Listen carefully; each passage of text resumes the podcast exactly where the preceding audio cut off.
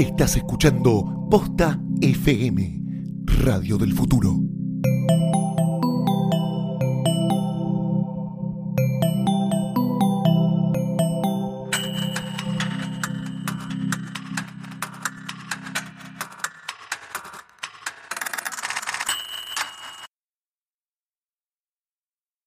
Esto es Letera 22, episodio 6. Mi nombre es Sebastián Mi Rothstein. nombre es Santiago Calori. Y hoy vamos a hablar de el cine de género. Géneros. Para los fanáticos del género, como decía Catalina de Luis, uno pensaba en un hombre que tenía una casa de telas, ¿no? Pero antes, llegó el momento de la hijuela en Ah, la cierto. 22, donde generalmente este, tenemos que hacer un pequeño cambio sobre lo que queríamos decir, solo porque tenemos que meter un chivo, ¿verdad? Usted lo ha dicho. ¿Cómo lo hacemos este chivo? Pues deberíamos, deberíamos hacerlo variado cada vez que... A mí me, me- si hay algo que me ofusca y me violenta es cuando estoy viendo un partido futbolístico Bien. y me tengo que morfar 10 minutos de eh, los hombres agradeciendo el lugar donde van a ir a comer. Bien.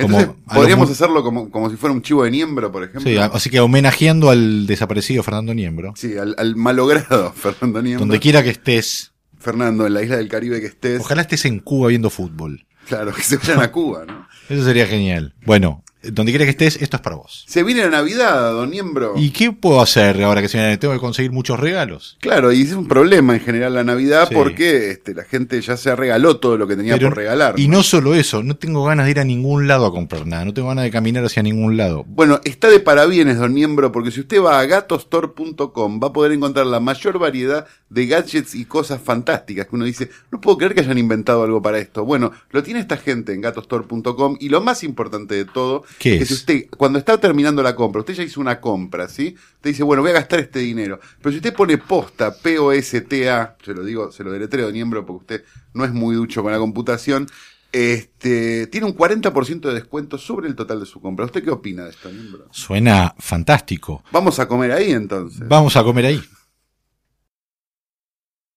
¿Qué viste esta semana, Santiago? ¿Qué vi esta semana? Vi, reví, en realidad a pedido tuyo. Vos- Sí. Todo lo que me pedí yo lo hago, Rostein. Ah, bien. Este, de hecho, no tengo ropa interior puesta hoy por eso. Este, ¿Pero me la trajiste? Sí, sí, sí, te, la- te la- te la metí en la mochila. Este, reví Tropic Thunder, una película que no, una guerra de película le habían puesto acá, una cosa así. Una guerra de película. Em, que no la veía desde el momento que se estrenó, que fue hace cuánto, como 10 años ya prácticamente, no tanto, pero... Siete años. Siete años. Em, y la recordaba como una película muy graciosa, pero no la recordaba como una película tan bien escrita y tan Muy perfectamente escrita. La verdad que este, desde el principio, o sea, como una cosa graciosa, los personajes, las situaciones, el crecimiento de los personajes, todo está perfecto. digo, Sí. y, y todos están totalmente fuera de registro y perfectamente bien. Viste que es Sí. como, en general, no sé, yo tengo mis reparos con, con Jack Black en general, ¿no? Me parece que es como un morisquetero, me, me aburre Sí. profundamente. Y de verdad está como totalmente salido con ese personaje como, como medio de hongos que tiene, como, como de drogadicto Sí. este, culto. Y es maravilloso, lo mismo pasa con, me parece con... Bueno, obviamente con Ben Stiller, obviamente con, con, ay, no me sale el nombre del actor bueno. Eh, Robert Downey con Jr.. Robert Downey Jr. que hace de negro, que eso es fantástico.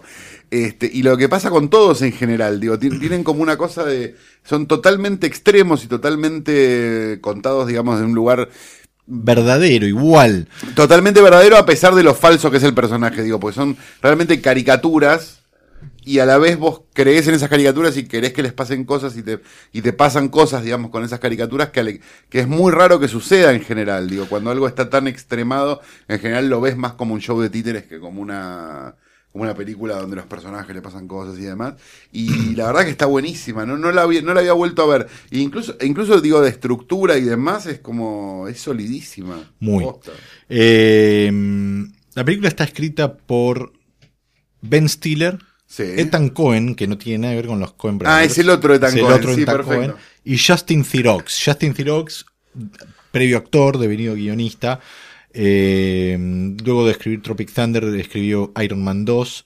eh, Leftovers, ¿no? Sí. Justin Theroux, creo. eh, como actor. Como actor. Me- sí, está en Mulholland Drive. Claro.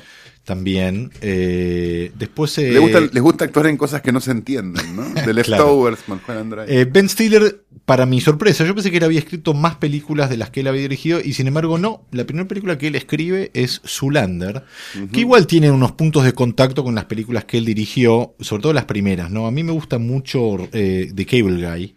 De Cable Guy es brillante. que es muy buena, que no está escrita por él, pero Guy está escrita por alguien. un tal Lou Holtz Jr. Ah, no, cualquiera. y Tomás. No. Bueno, que es lo único que escribió. Así que andás a ver si no es él con otro nombre. Andás a ver si no Eh, se compró toda la falopa del mundo y todavía está viviendo de los sobres de Argentores, ¿no? Cuestión es que lo que vos estabas diciendo con respecto a lo caricaturesco de los personajes, yo creo que, eh, y, y sin embargo la proximidad, es que los, todos, los, todos, los, per- todos los personajes, aún los más pequeños en la película, tienen un conflicto a resolver y los resuelven todos. Si vamos desde el director, que se le fue la película de las manos y es obligado a tomar las riendas de todo, lo hace y después muere por un accidente porque pisa una mina, una bomba y explota y bueno, eso ya dispara el, eh, lo que sigue de la película. Pero después tenés los conflictos de los actores, que por ejemplo, el personaje Jeff Portnoy, que es el de Jack Black, es un actor que que quiere cambiar de rubro porque hace películas tipo El profesor chiflado, profesor claro. de pedo y quiere cambiar de rubro y que se lo tome más en serio. Robert Downey Jr. eh, es un actor que ya está muy creído de sí mismo y ya no logra ningún tipo de compromiso emocional con lo que hace. Es un, como un, este, Edu- ¿cómo se llama? Edward, Edward Norton, es un claro. Edward Norton, claro. Bueno, Ben Stiller, que también es un héroe de acción, que está buscando una, una actuación verdadera y genuina, pero que a la vez su conflicto verdadero es que siente que está solo en el mundo, que no tiene amigos ni nada, porque... Y su único amigo es su representante. Exactamente, el representante que no encuentra ningún consuelo ni siquiera en su familia y se da cuenta que el único vínculo verdadero que tiene es cuidar a Ben Stiller, que el personaje se llama Scott Speedman, si mal no recuerdo. Tag Speedman, se Tag llama Tag Speedman. Speedman.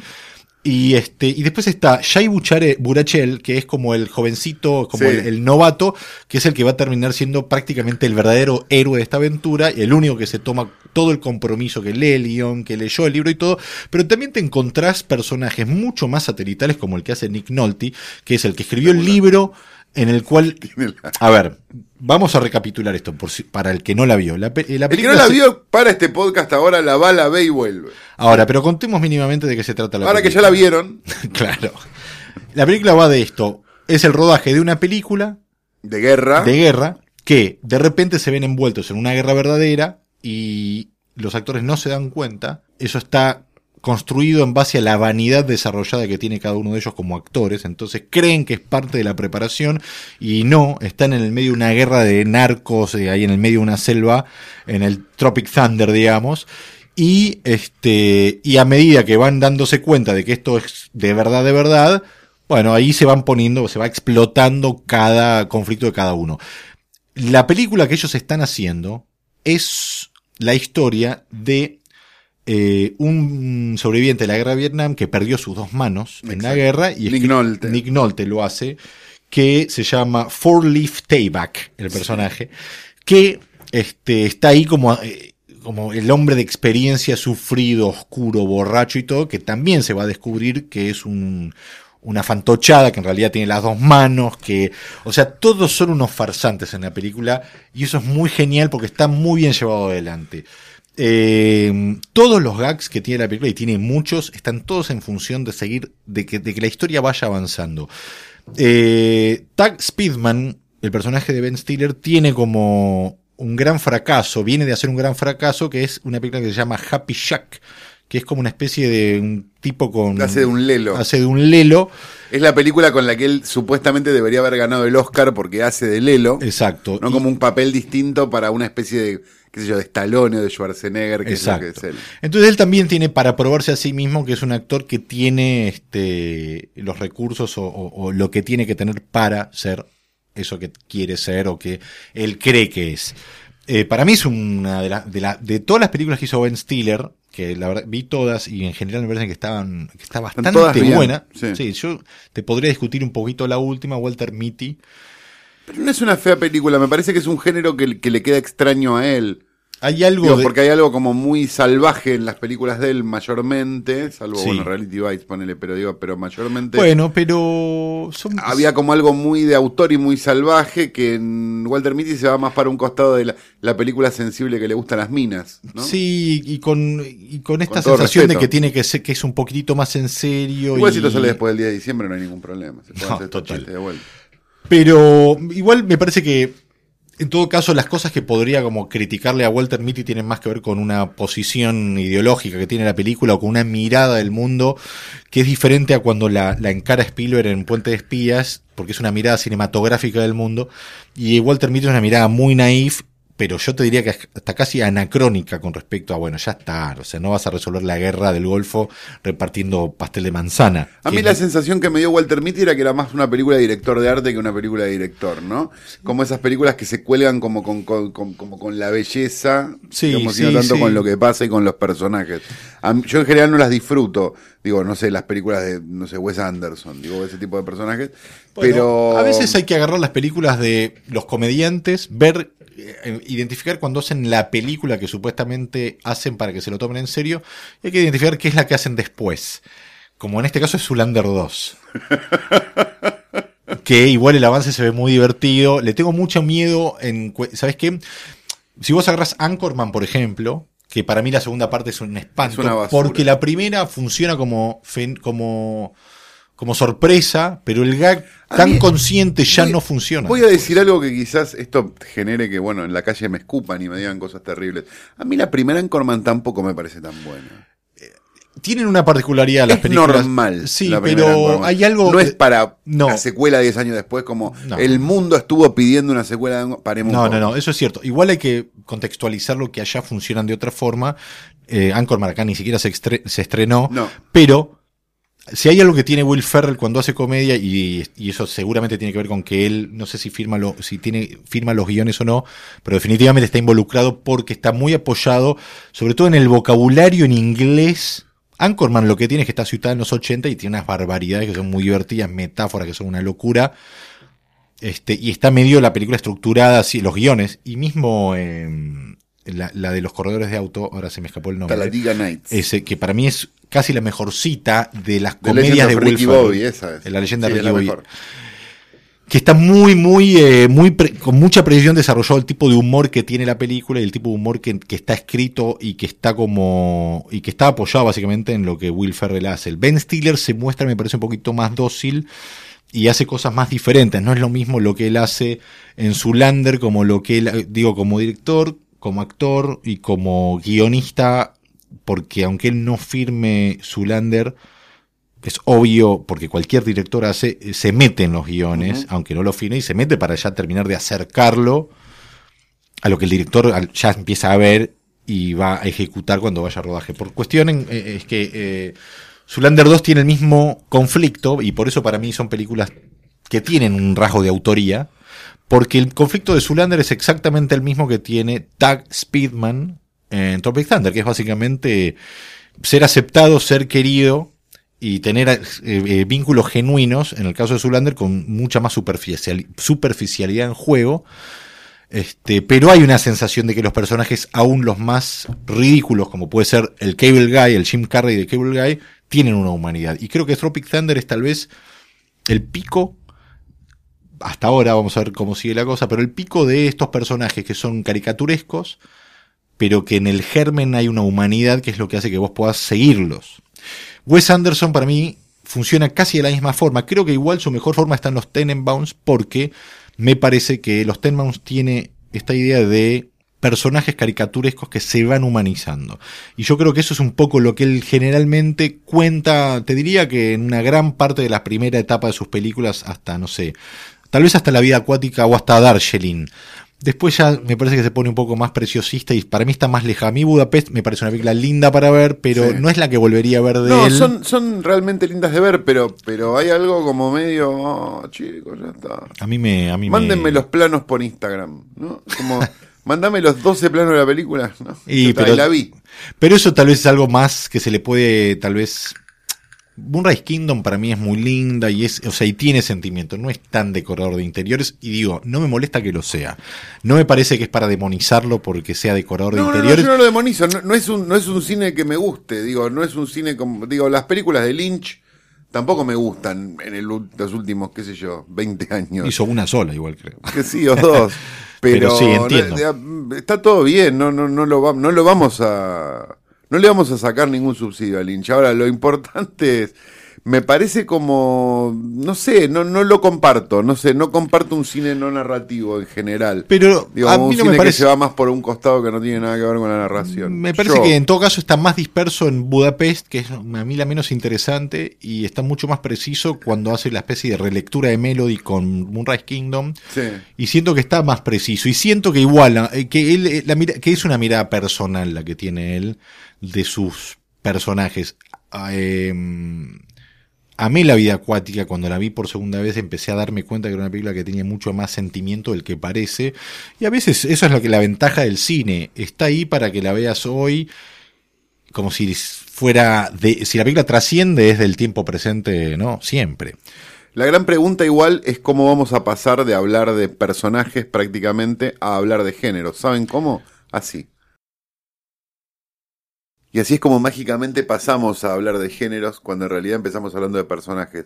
No fue un error, fue simplemente una cosa que queríamos hacer para probar. Viste que esa es Muy buena. bien, sí. La película no es chota, no, queríamos probar cosas. Bueno, ok, perfecto. Y eso fue lo que hicimos. Géneros, en general, eh, hablamos mucho de estructura y hablamos mucho de personajes y hablamos mucho de, de- de todas las reglas, ¿no? En algún punto en los capítulos anteriores. Y mm, me da la impresión de que la- la- una de las grandes reglas que nos faltaba, de las que nos faltaba hablar era de los géneros. ¿Y por qué? Porque mayormente cuando uno empieza a escribir una determinada cosa, se tiene que decidir por qué, de qué género es. Digamos, esto pensado en términos no de videoclub, sino de, de, de que las películas en general responden a algo. Sí. Viste que si no se quedan como en un camino intermedio donde se convierten en una comedia dramática, ¿no? Que es Sí. básicamente una comedia que no te hace reír. No una comedia que falló en su, en su objetivo principal, que es hacerte reír. Este, entonces te, te dicen que es dramática. Bueno, entonces capaz no es graciosa. Pero digo, en general cuando uno va a escribir, no sé, una comedia, o una película de terror, o un thriller, o lo que sea, digo, una película de espías, eh, en general con lo que se encuentra es con las convenciones que ese propio género tiene, que hacen que funcione de una manera, digamos, que el mecanismo funcione de una determinada manera y que también este, uno se las conozca, por así decirlo, esas reglas, para poder o torcerlas un poco o seguirlas. Y siguiéndolas, obviamente, de una manera lo más alejado a las formas en las que lo vimos seguir posiblemente anteriores. ¿Vos crees que hay que ser consciente de las reglas del género o que uno ya lo tiene incorporado? O sea, vos necesitas No. refrescar esas... No, para mí, para mí, digamos, hay reglas de género que uno ya sabe que suceden. Digo, las, no sé, si vamos a hablar providencial, el ejemplo más providencial es la comedia romántica. digamos, La comedia romántica funciona siempre igual. Y la, Que sería cómoda. que sería dos personajes pero diametralmente opuestos, se, se conocen, Se repelen. se repelen, se aman, se vuelven a repeler y se vuelven a amar. En términos generales. sí, paren- Cuando Harry sí. conoció a Sally es el ejemplo más Sí, sí, este, perfecto de esto. Dos personajes diametralmente opuestos hacen un viaje, se odian profundamente, se vuelven a encontrar, se besan, se vuelven a odiar, garchan, se vuelven a odiar, se vuelven a querer. En el tren de esa, de, de esa convención, si agarramos un par de películas románticas de ese calibre tipo Meg Ryan, digamos, claro. serían clásicos. Tienes un email. Tienes un mail, es otra opción, es otro, otra muy La misma película. Eh, Sintonía de amor, la misma película. Sintonía de amor, eh, French Kiss de Lawrence Kasdan. Sí, la misma También tiene ese concepto, o sea, re- repulsi- Trainwreck, repu- la misma película. claro. Repulsión y luego este amor incondicional, digamos que es una cosa así. En general es eso, digo, si uno agarra una película de terror, digamos, ta- también estamos dependiendo también de, de, de qué película de terror estamos agarrando, pero digo, supongamos que agarramos un slasher, lo que vamos a encontrar es una determinada cantidad de pecados son este castigados de una manera mortal en general. eh, digo, ¿Qué es lo que hace entonces a los guiones de género que uno escribe diferentes cuando uno respeta tanto las convenciones del género? el cómo se hace, digo, porque hay una cosa, mira, vuelvo al slasher un segundo, y pensemos en Scream, ¿sí? Sí. Pensemos en Scream en su momento también, porque digo, hoy por hoy, después, lo que generó Scream después de, digamos, de cinco películas, este, y de la, sé lo que hicieron el verano pasado, de Leyenda Urbana y qué sé yo, capaz no, no es lo más feliz.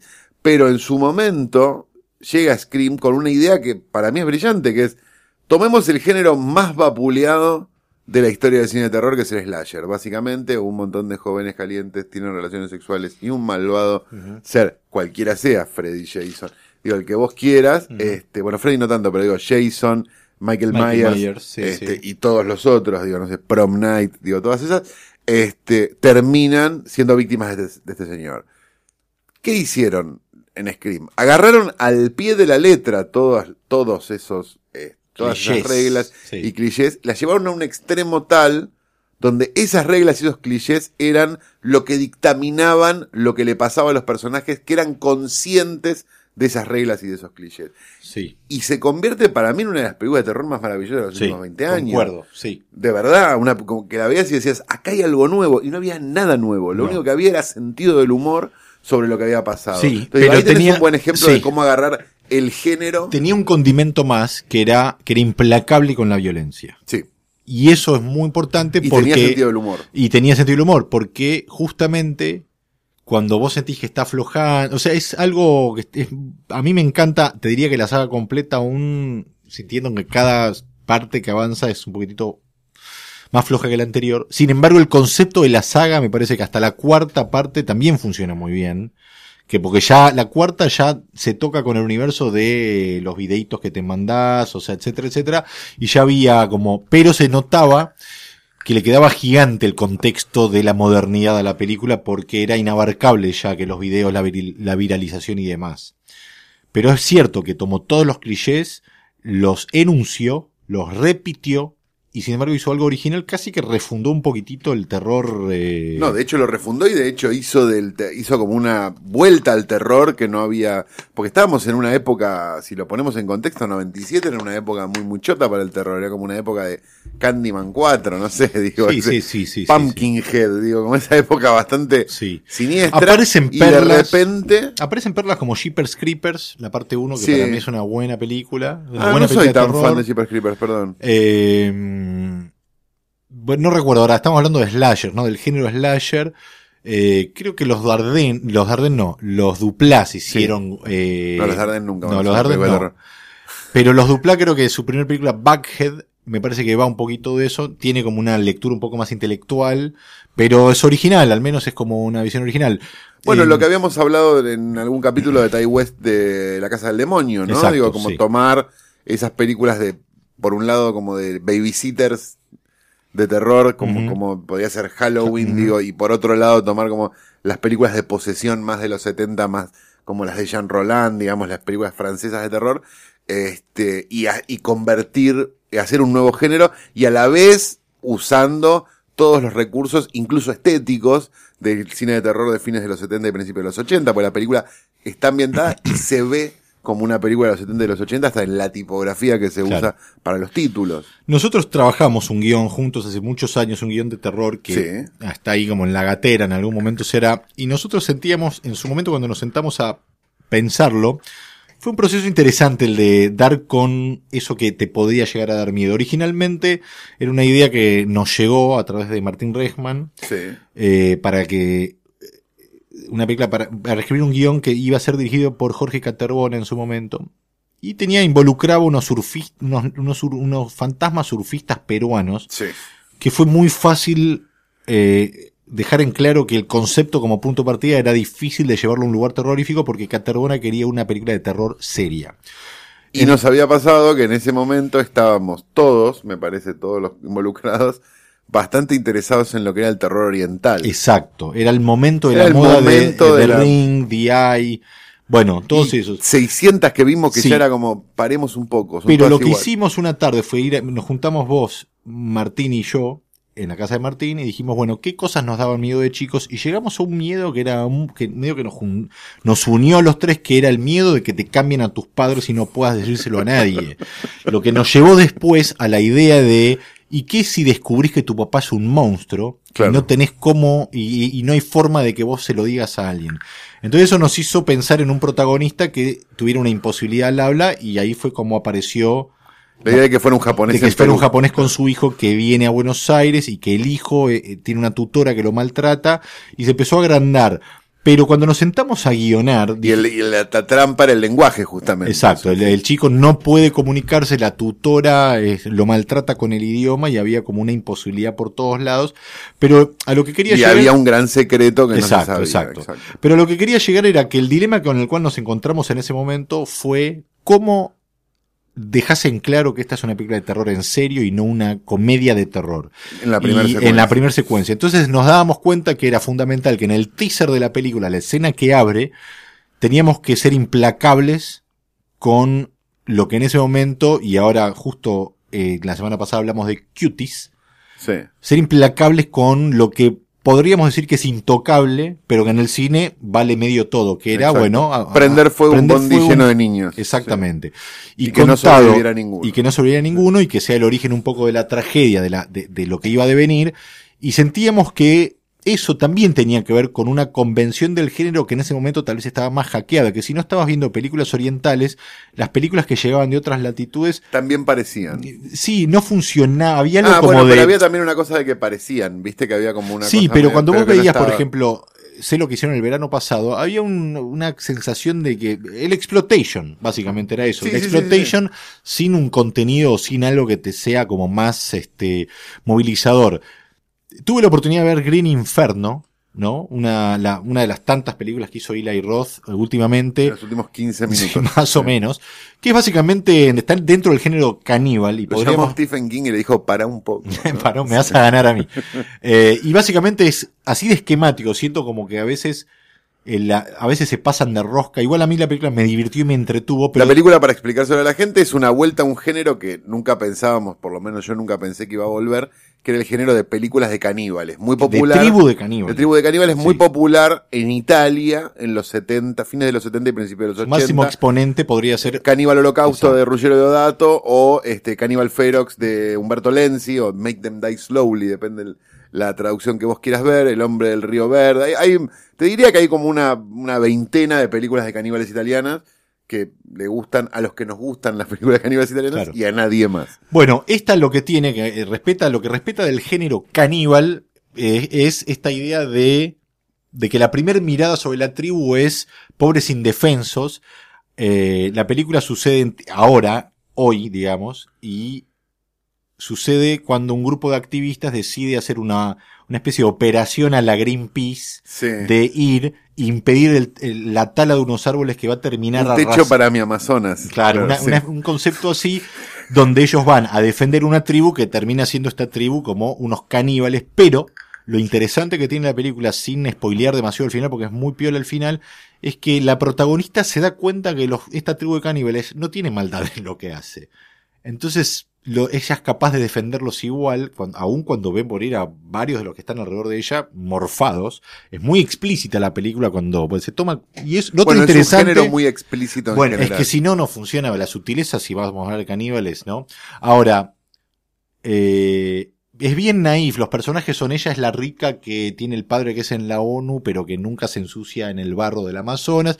Todo la- la- lo, típico que vos te podés imaginar, pero funcionando bien porque si hay algo que tiene Eli Roth, al menos para mí, es que es una, es una especie de, de- de bestia que avanza sin importarle demasiado ciertas construcciones, sino que se apoya mucho más en de repente las convenciones del género y lo, y, y lo que lo que a mí me gusta, otra de las cosas que me gusta de Eli Roth es que va a fondo con la violencia y a mí eso me parece que garpa mucho cuando está bien usado y creo que está bien usado. Podrían haberse morfado a Keanu Reeves si la unimos con Knock Knock, pero pero bueno, creo que él reacciona de la misma manera, ¿no? creo que- No te puedo creer, en serio, ¿no? Como esa reacción chota de Keanu Reeves en cosas. Per- perdón, pero para ceñirnos a, lo- a los, a los, la lógica del género de caníbales italianos, que es en definitiva lo que, lo que el tipo usa, y quizás yéndonos quizás en un tecnicismo demasiado grande, si vamos a hablar de géneros, terminar hablando de este. En general lo que pasa en esas películas es bastante parecido a lo que vos me estás contando. No vi de Green Inferno, pero un grupo de exploradores de algún tipo llega a una tribu que aparentemente nunca estuvo en contacto con el hombre o muy poco, para documentarla o para algo, por alguna razón que tiene que ver con la diferencia entre, entre culturas, los blancos toman una posición como dominante en un momento y siempre, generalmente tienen un acto de abuso con respecto a la tribu que, en lugar de ser pasiva frente a ese abuso, en general reacciona de la peor manera y terminan colgando a alguien de un gancho de carne, ¿no? Sí, Y hay algo. la pija. Mirá, Estoy hablando de ca- Caníbal Holocausto, ¿no? Hay, eh, me- me- mm, recién estabas describiendo eso y también podrías estar describiendo Deliverance. Bueno, claro. Que no hay canibalismo, pero, pero, Pero el- pero, lo que, pero hay un concepto de el blanco va, se- al creerse superior, va a defender algo que tal vez se puede defender solo o tal vez está destinado a desaparecer, como hablábamos antes, que los grandes cambios se tienen que llevar puesto varias cosas. Lo cual nos puede llevar también a las películas de venganza. Digo, eh, esto es lo interesante de los géneros, que cruzan un montón de cosas. Pues yo empezás hablando de una película de caníbales, seguís hablando de Deliverance, de John Borman, una gran película. Sí. Y después nos podemos ir directamente a, no sé, pienso en I Spit on Your Grave, pienso en Last House on the Left, pienso Sí. en ese tipo de películas Sí, que tienen una estructura reactiva, ¿no? Como, bueno, le pasó esto, entonces todo lo otro es justificable. Ángel de Venganza de Abel Ferrara. Y si, que- y si querés, digamos, Kill Bill, puede llegar hasta Kill Bill. No, y si el- querés ir el- incluso a, la contra total, el Vengador Anónimo con Charles sí, Bronson. sí, sí. Digo, hay como, como cosas que, que están todo el tiempo y que son muy parecidas si uno las pone una al lado de la otra. Sí, o sea que casi que se podría a veces hasta reducir todo a un solo género, que es el género de la venganza personal. Empieza personal, se convierte en conceptual, o empieza conceptual y se convierte en personal. Y bueno, y también se, bueno, pero porque también se habla de, de- de esta idea de, de que, la, de que el- la motivación tiene que ser lo suficientemente primaria como para que la entienda todo el mundo, independientemente de que vos no seas médico, digamos, viste esta cosa de que por debajo de ese conflicto que uno tiene general, hay como un conflicto mucho más primario que tiene que ver con, no sé, este, cosas de supervivencia, protección, digo, como ese tipo de, de- de cosas muy, muy básicas que está desde, no sé, las películas de Liam Neeson buscando a la hija, hasta este, las películas de, de- de derechos humanos en el África, digo, son todas iguales, que no tienen nada que ver una película con la otra, pero, pero lo que está debajo, digamos, ese subtexto de, eh, de, no sé, supervivencia o justicia o lo que sea, es igual para casi cualquier película. Taken. Taken. Si este. Sea, ahí tenés un ah, género. Ahí tenés un género que es género de películas de Liam Neeson rescatando gente. sí. Porque Li- Liam Neeson después hizo Run All Night, que es medio lo mismo, que le secuestran a, al- a alguien. No, es, ahí es su hijo que mató a otro, pero es todo es correr rápido contra reloj. Es el género. Eh, no sabíamos que Liam Neeson corría, ¿no? que Exacto, fue algo que exacto. apareció en los últimos, no sé. 10 Pero años. había una frase que no sé quién la dijo una vez que decía, cada género limita con su propia parodia. Taken 1 le secuestran a la hija, Taken 2 le secuestran a la mujer, Taken 3, para mí el chiste hubiese sido que lo secuestren a él y él se tenga que buscar. Como cierre de este letera 22, número 6. Ya se están mezclando mucho los números, me parece. Sí. Vamos a primero hacer un anuncio importantísimo, porque el letera 22, número 7 va a ser algo digno de mención y de recuerdo en la historia del podcast argentino. Sí, señor. Y es porque vamos a tener que Rothstein. Unos invitados, vamos a- le, le estamos llamando el especial de Navidad. Correcto. Eso es, vamos a tener invitados. Todo con gente que no festeja la Navidad salvo yo. Es cierto. ¿Te diste cuenta de eso? Que no debería Ah, no, festejar la puede Navidad. ser. Pero bueno, Gabriel Medina, director de Los Paranoicos, de La Araña Vampiro, de Correcto. El Cielo, ¿cómo es la serie? que Eh, Buenos Aires bajo el cielo de Buenos Orión. Aires bajo el cielo de Orión, exacto. Eh, va a estar también Nicolás Goldberg, Director de Fase 7. director de Fase 7, Y en- y de Jorge, una serie que también anduvo, tuvo su, su repercusión. Y Salvador de todo el cine argentino en su primer de momento. casi todo lo de que casi se todo hizo, lo que sí, se hizo sí. sin guion. Nicolás Gaylor, del cual ya hemos hablado, creo que en el Letera episodio 5. Sí, a quien Eh, queremos mucho. de Guionista del bonaerense, guionista de, de, de, eh, El Hijo Buscado, guionista La araña de vampiro, La Araña Vampiro, los paranoicos, Paranoicos. Y bueno, y uno de los mejores generadores de anécdotas de nuestra vida, por lo Sí. menos. A mi modo de entender. Y ellos tres. Ellos tres, Ellos y tres y nosotros nosotros dos. dos. Imagínate lo que puede llegar a ser Sí, este. para- esa- mesaza, ¿eh? Mesaza, de verdad. Mesaza. Este, la semana que viene en Letera 22. Ahora, antes de cerrar, me parece muy importante volver siempre a las fuentes. Sí. Y las fuentes son argentores, ¿no? Bueno, las fuentes de dinero a veces cuando se deciden a liquidar. Uno llega a la página de Argentores y con lo primero que se encuentra es con la foto de alguien que no es una- un guionista, ni Sí, nada que ver, que nos explica a nosotros los guionistas cómo es la mano, ¿sí? Cómo viene la mano. ¿Y cómo es la mano? Obviamente, en una labor como esta, depende de muchos factores. No sé por qué, en, ¿no? pero de tener un buen guion, de contar con recursos suficientes. Esto lo dijo Adrián Suar. La duda que yo tengo es de tener un buen guion, de contar con recursos suficientes, o es de tener un buen guion y de contar con recursos suficientes. ¿no? Alguien ahí necesita una reescritura esa cita, me parece. Me parece que sí, pero que consiga la guita, viejo. Eh, sí. Esto fue Letra 22, capítulo 6. Mi nombre es Sebastián Mi Rothstein. nombre es Santiago Calori, nos vemos la semana que viene, especial de Navidad.